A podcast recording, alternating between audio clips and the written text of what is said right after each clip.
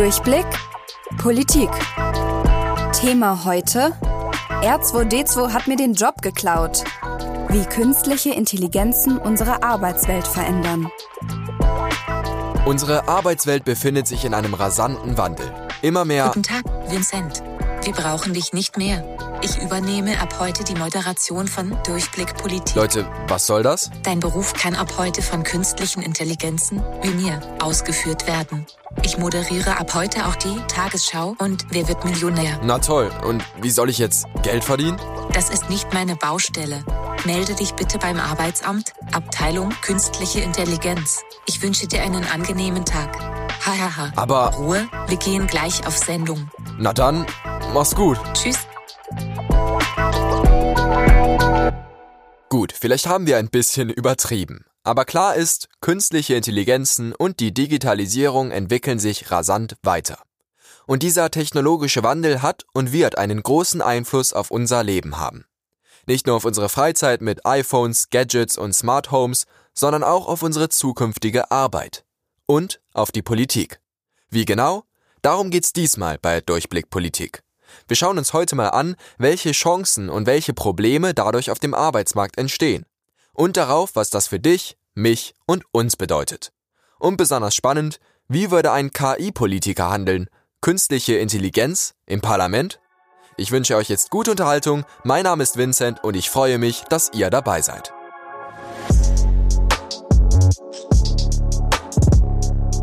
Unsere Arbeit hat einen enormen Stellenwert in Deutschland. Die Arbeitsmarktpolitik ist in Deutschland eines der wichtigsten Politikfelder überhaupt. Erfolge sowie Misserfolge in der Arbeitsmarktpolitik sind Wahlkampfthemen und entscheiden über die Wahlchance einer Partei. So schreibt es die Bundeszentrale für politische Bildung in ihrem Dossier Arbeitsmarktpolitik. Und klar, das ergibt auch Sinn. Denn wir alle müssen, früher oder später, arbeiten und Geld verdienen. Und wenn Menschen um ihre Jobs bangen müssen wegen Umständen, die sie selbst nicht steuern können, dann kommt die Politik ins Spiel. Ein Beispiel ist der technologische Wandel. Heißt Automatisierung, die Verwendung von Algorithmen, die Digitalisierung und der Einsatz von künstlichen Intelligenzen. Doch welche Jobs sind von diesen technologischen Entwicklungen am meisten betroffen? Das Institut für Arbeitsmarkt und Berufsforschung hat eine Online-Datenbank, den Futuromat, entwickelt. Hier kann jeder ermitteln, ob sein Traumjob von der Automatisierung bedroht ist. Beim Bäckereiberuf gibt er zum Beispiel eine Automatisierbarkeit von 100 Prozent an. Denn Backen nach Rezept ist dem Futuromat nach vollständig automatisierbar. Ob dies dann wirklich so eintreten wird, bleibt natürlich offen. Rückblende. Der Arbeitsmarkt. Seit Jahren haben wir in Deutschland eine stetig wachsende Wirtschaft. Das müsste ja eigentlich bedeuten, dass wir Menschen immer produktiver werden. Doch Statistiken deuten in eine andere Richtung. Obwohl die Industrie doppelt so viel wie noch vor rund 40 Jahren produziert, sind heutzutage gleichzeitig rund ein Drittel weniger der Menschen an dieser Produktion beteiligt. Da denkt man schnell an ein Ende der Arbeitswelt, wie wir sie kennen. Dabei ist die Angst vor der Automatisierung kein neues Phänomen. Schon zur Zeit der industriellen Revolution Ende 18., Anfang 19. Jahrhundert hatten die Menschen Angst, dass Maschinen ihre Arbeit ersetzen werden. Und klar, seitdem hat sich die Arbeitswelt deutlich verändert. Noch im Jahr 1900 arbeiteten ca. 40 Prozent der Menschen in Deutschland in der Landwirtschaft. 100 Jahre später nur noch 1,4 Prozent. Doch diese Veränderungen haben in Deutschland nicht dazu geführt, dass Menschen massenweise arbeitslos geworden sind. Im Gegenteil, es haben sich ganz neue Jobs entwickelt. Wer hätte vor 100 Jahren voraussagen können, dass es auf einmal Jobs im Bereich der Suchmaschinenoptimierung oder Social Media Content Management geben wird?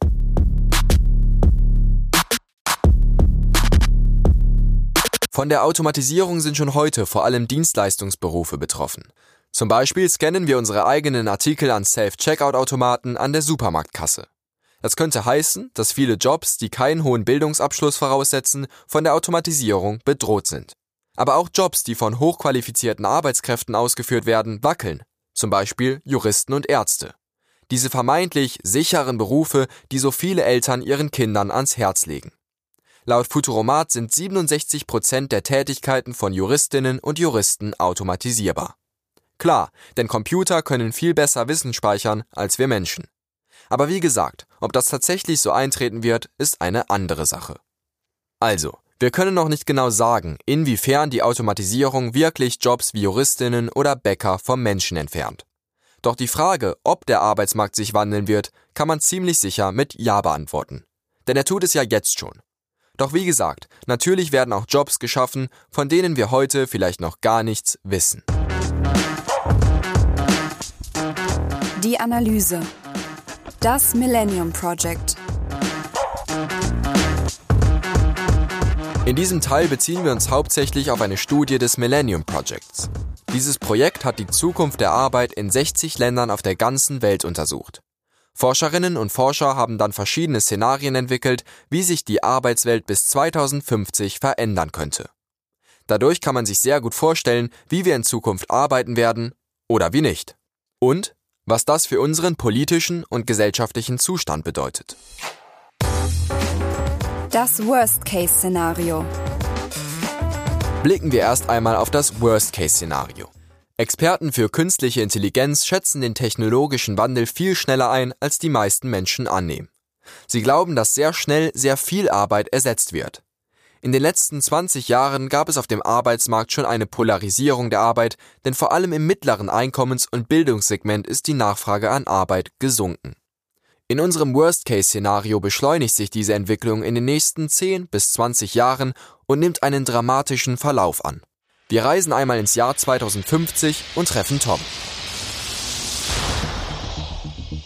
Hi, ich bin Tom. Ich habe gerade meinen Abschluss gemacht und wäre jetzt eigentlich bereit für den Berufseinstieg als Lkw-Fahrer. Doch seit so viele Jobs automatisiert wurden, werde ich nicht mehr gebraucht. Die Zustände in Deutschland sind zurzeit sehr schlecht. Viele Menschen, unter anderem meine Eltern, haben ihre Arbeit verloren. Sie kämpfen gerade damit, ihre Miete zu bezahlen. Aber nicht nur hier, auch in anderen Ländern sieht es gerade sehr düster aus. Viele Sozialsysteme kollabieren, weil sie natürlich davon abhängen, dass Menschen in sie einzahlen. Doch wo kein Arbeitseinkommen, da wenig Einzahlung. Unsere Rentensysteme brechen zusammen. Die gesellschaftliche Spaltung wird größer. Es bricht zwar nicht überall Krieg aus, so weit sind wir noch nicht, aber es gibt in sehr vielen Ländern eine krisenartige Entwicklung. Tausende Menschen migrieren, viele auch nach Deutschland, weil sie sich erhoffen, hier Arbeit zu finden. Es fühlt sich einfach so an, als gäbe es mehr Menschen als Arbeit, und die Automatisierung nimmt weiter ihren Lauf. Sie verschont nur wenige Branchen, und meines leider nicht dabei. So könnte ein Worst-Case-Szenario aussehen. Da sieht man mal, welche breiten Auswirkungen der technologische Wandel haben kann, nicht nur auf den Einzelnen. Denn wenn weniger Menschen arbeiten und Arbeitsplätze knapper werden, ist die Last auf die Staatskasse natürlich größer. Das positive Szenario. Weg von der Dystopie hin zur Utopie. In einem positiven Szenario werden andere Lösungen gefunden, sodass Menschen nicht mehr vom Arbeitseinkommen abhängen. Ein Lösungsvorschlag ist zum Beispiel das bedingungslose Grundeinkommen oder die Schließung von Steuerschlupflöchern. Beides Lösungen, die wir nächste Woche noch einmal intensiver diskutieren werden. In dem positiven Szenario wird also viel getan, um staatliche Einnahmen durch andere Mittel zu erhöhen. Die sinken nämlich, wenn es weniger Arbeitseinkommen gibt. Ein weiterer Lösungsvorschlag? In Unternehmen, die heute schon langsam automatisieren, trainieren die jetzigen Mitarbeiter die KI, die sie dann irgendwann ablösen soll. Die Mitarbeiter erhalten dafür Anteile am Unternehmen bzw. an der von ihnen ausgebildeten KI und den daraus resultierenden Gewinnen. Eine Art Investment, auch über das Arbeitsverhältnis hinaus. Also, kurz gesagt haben diese Lösungsvorschläge des Millennium Projects alle das Ziel, andere Formen von Einkommen herzustellen, wenn wir uns nicht mehr darauf verlassen können, dass es ausreichend Arbeitsplätze gibt. Ob diese Szenarien jemals so eintreten und diese Lösungsansätze greifen werden, das wissen wir erst dann, wenn wir wirklich im Jahr 2050 leben. Ich bin auf jeden Fall gespannt, wie wir dann auf diese Folge zurückblicken werden. Über das Millennium Project hat unsere Redaktionsleiterin Marie schon 2018 mit der Leiterin des deutschen Knotenpunktes Cornelia Daheim gesprochen. Das komplette Interview verlinken wir euch auf Instagram und auf unserer Website. Die Verschärfung der sozialen Ungleichheit. In den eben vorgestellten Szenarien des Millennium Projects spielt ein Thema eine große Rolle, das sich in der automatisierten Zukunft noch einmal verschärfen könnte, und zwar die soziale Ungleichheit. Sollten immer mehr Jobs durch Maschinen, KI und Algorithmen übernommen werden, profitieren vor allem die davon, die im Besitz dieser Technologien sind. Die großen Konzerne. Heißt, die Schere zwischen ärmeren und wohlhabenderen Menschen könnte größer werden. Und solche Vorgänge sind natürlich oft Auslöser für politische Konflikte und gesellschaftliche Spaltung. Schon jetzt haben die Big Tech Companies wie Google, Amazon und Apple große Macht und Einkommenskonzentration. Ein weiteres zukünftiges soziales Ungleichheitsproblem ist die Rentenvorsorge. Die Rentenkasse ist eigentlich immer leer, denn sie funktioniert als Umlagesystem. Alles, was eingezahlt wird, wird auch sofort wieder ausgezahlt. Doch durch den demografischen Wandel in Deutschland, also die sinkende Zahl jüngerer und die steigende Zahl älterer Menschen, die keine Einnahmen mehr erzielen, ändert sich einiges. 2050 könnte es so aussehen, dass zwei Arbeitstätige jährlich so viel einzahlen müssen, wie es heute drei Personen machen. Heißt, die Belastung steigt. Also nicht nur die Automatisierung könnte Ungleichheiten verschärfen, sondern auch der demografische Wandel. Und sowas löst natürlich Stress aus. Laut einer Studie aus dem Jahr 2018 fühlten sich 87 Prozent der Deutschen durch die Arbeit gestresst. Unsicherheit spielt beim Stress eine große Rolle. Keine langfristigen Festanstellungen mehr, keine Aussicht auf eine gute Rente, keine finanzielle Sicherheit. Und auch in Zeiten von Corona und Lockdown kann und konnte man erkennen, dass die seelische und körperliche Belastung durch die große Unsicherheit anstieg.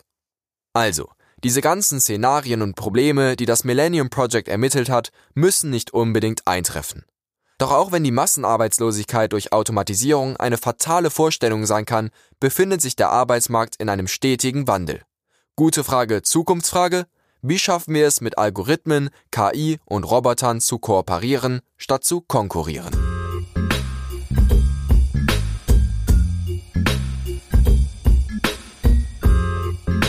Selbstverständlich bereichern uns technologische Lösungen auch in vieler Hinsicht. Und eins ist klar, sie können unglaublich spannend sein. Ich selbst bin ja ein Technikfreak und liebe es, von Innovationen und neuen technologischen Ideen zu hören. Deshalb freue ich mich ganz besonders auf unsere heutigen Gäste. Wir haben es geschafft, uns die Entwickler von dem oder der ersten virtuellen Politiker inzukrallen, Sam genannt. Sam hat eine ganz besondere Aufgabe. Es gibt eine Kluft zwischen dem, was die Neuseeländer fordern, was Politiker versprechen und was die Politik und Gesetze, die sie vorschlagen, wirklich erreichen. Sam soll diese Lücke schließen. Wie genau? Darüber hat unsere Redaktionsleiterin Marie mit den neuseeländischen Entwicklern Nick Garretson, Andrew Smith und Martin Verhoeven gesprochen. Sam ist noch nicht ausgereift und kann nur eingeschränkt Fragen auf seiner Website beantworten. Jedoch sind die Entwickler dabei, ihn oder sie intelligenter zu machen. Sam soll eine Art Assistentin sein und jemand, mit dem man über politische Probleme reden kann. Wir sehen die Möglichkeit, dass Sam ein KI-Assistent für einen schon existierenden Politiker ist. Eine Art Hybridsituation. Sam kann dem Politiker im Parlament dabei helfen, zu debattieren, indem er ihnen mit allen relevanten Fakten zur Seite steht.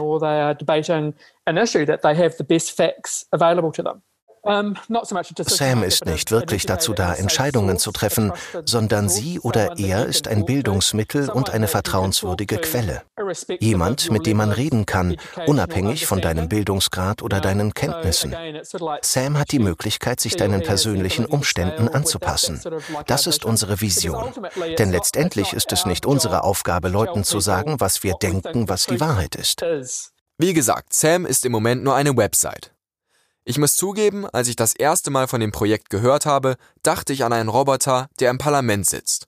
Doch statt dem Parlament haben die Entwickler das Smartphone vor Augen. Wir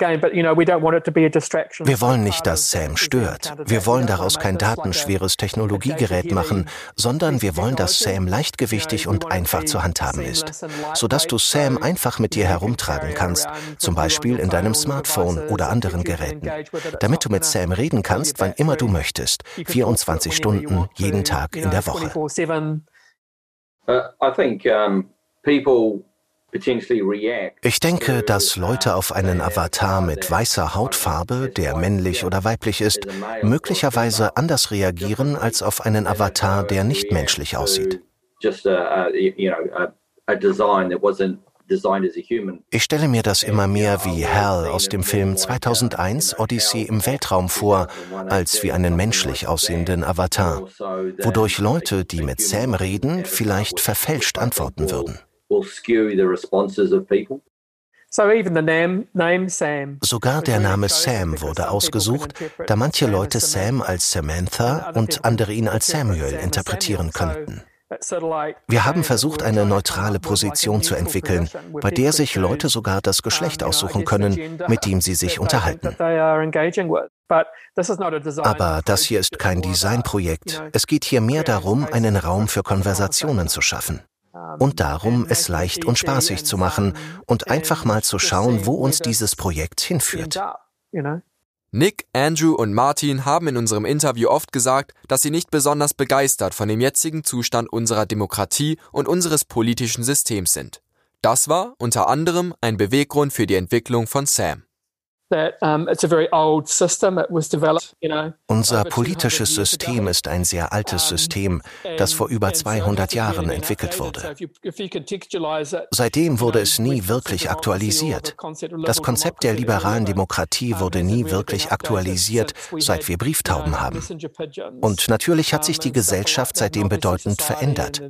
Also war die große Frage für uns, wie kann Technologie dem Zweck dienen, politisches Engagement besser zu machen.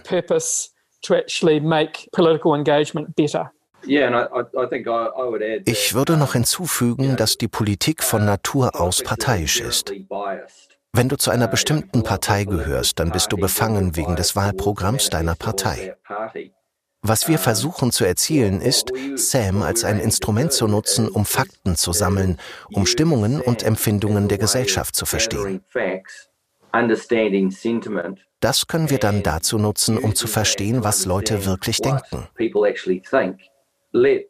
Wir lassen Menschen mit einem virtuellen Politiker oder einer virtuellen Politikerin interagieren, der oder die nicht parteiisch gegenüber einem Wahlprogramm einer bestimmten Partei ist. Wir wollen einfach einen Raum kreieren, der Menschen handlungsfähig macht, hinter dem keine Ansichten oder persönlichen Motivationen stehen. Wir fürchten uns nicht vor Technologie. Wir fürchten uns nicht vor der Frage, ob Technologie eine bedeutende Verbesserung für das, was wir schon haben, sein kann. Aber ich denke, dass wir mit Sam auch alarmieren, dass das aktuelle politische System ohne eine radikale Veränderung nicht die Möglichkeit hat, sich mit den gravierenden Problemen unserer Zeit zu beschäftigen. Und bei diesen ganzen spannenden Ideen haben wir uns natürlich gefragt, ob wir irgendwann für Sam auf dem Wahlzettel abstimmen können. Dazu haben Martin und Andrew diese Meinung. I think one of the questions is, would anyone vote for a bunch of programming code?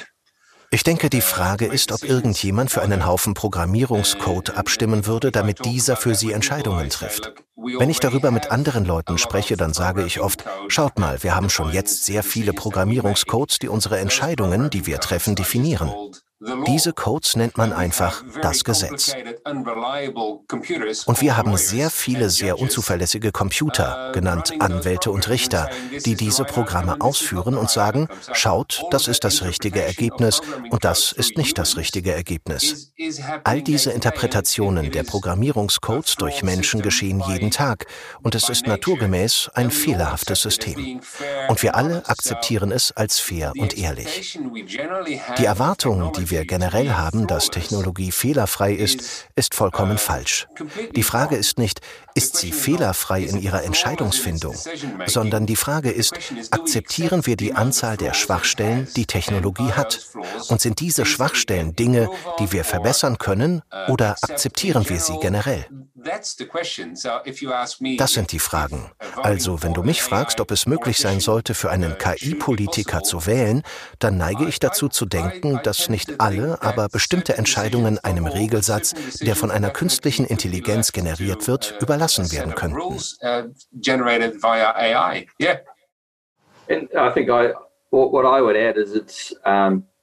Was ich noch hinzufügen würde, ist die Komponente des Vertrauens. Wir wissen alle, dass Politiker sehr weit hinten auf dem Spektrum des Vertrauens stehen. Heute mögen Menschen hinterfragen, ob sie Programmierern vertrauen, etwas zu entwickeln, das so unparteiisch wie möglich ist. Aber wenn du dir simplere Dinge anschaust, wie zum Beispiel Google Maps, wir vertrauen Google Maps, uns zu sagen, wohin wir gehen müssen und wie lange unsere Reise dauern wird. Aber in den Anfangszeiten vertrauten die Leute dem nicht wirklich. Google Maps sagt dir, dass du fünf Minuten brauchen wirst, um irgendwo hinzulaufen. Aber in der Realität kann es acht Minuten gedauert haben. Und Leute haben gefragt, wie kann ich diesem Ding vertrauen?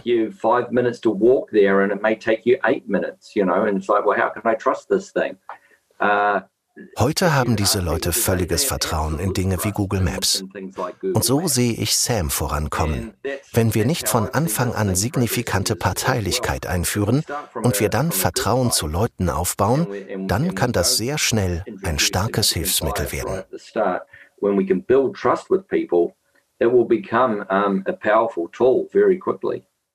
Sehr spannend, was da die Zukunft noch bringt.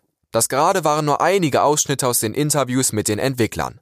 Marie hat eine knappe Stunde mit ihnen gesprochen und noch viele weitere interessante Antworten aus ihnen herausgelockt. Das vollständige Interview könnt ihr euch als Video mit Untertiteln auf Instagram bei Durchblick Politik anschauen, da laden wir das Interview zeitgleich mit dieser Folge hoch. Vielen Dank Nick, Andrew und Martin für diese sehr spannenden Einblicke in die mögliche technologische Zukunft der Politik.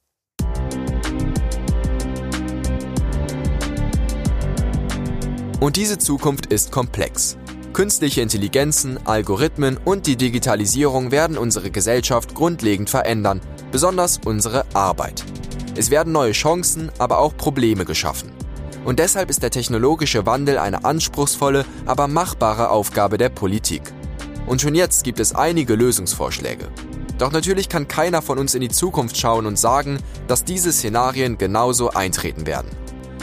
Die Auseinandersetzung mit diesen Zukunftsthemen ist aber wichtig, denn wir alle haben einen Einfluss darauf. Und auch in der Politik ist ein langfristiger Blick in die Zukunft unersetzlich, um Probleme frühzeitig zu erkennen und nach Lösungen zu suchen. Um eben den Durchblick zu haben. Jobs werden wegfallen, aber genauso werden neue hinzukommen. Hintergrundinfos und Quellen findet ihr wie immer auf unserer Website, Link in der Beschreibung und auf Instagram.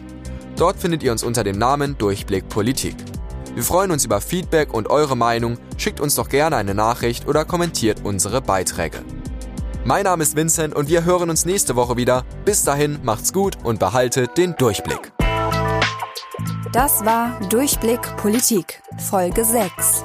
Ein Podcast des Willi Eichler Bildungswerks, gefördert durch die Landeszentrale für politische Bildung Nordrhein-Westfalen.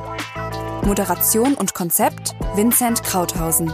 Redaktion und inhaltlich verantwortlich Marie Knepper. Stimme Tom, Florian Werne.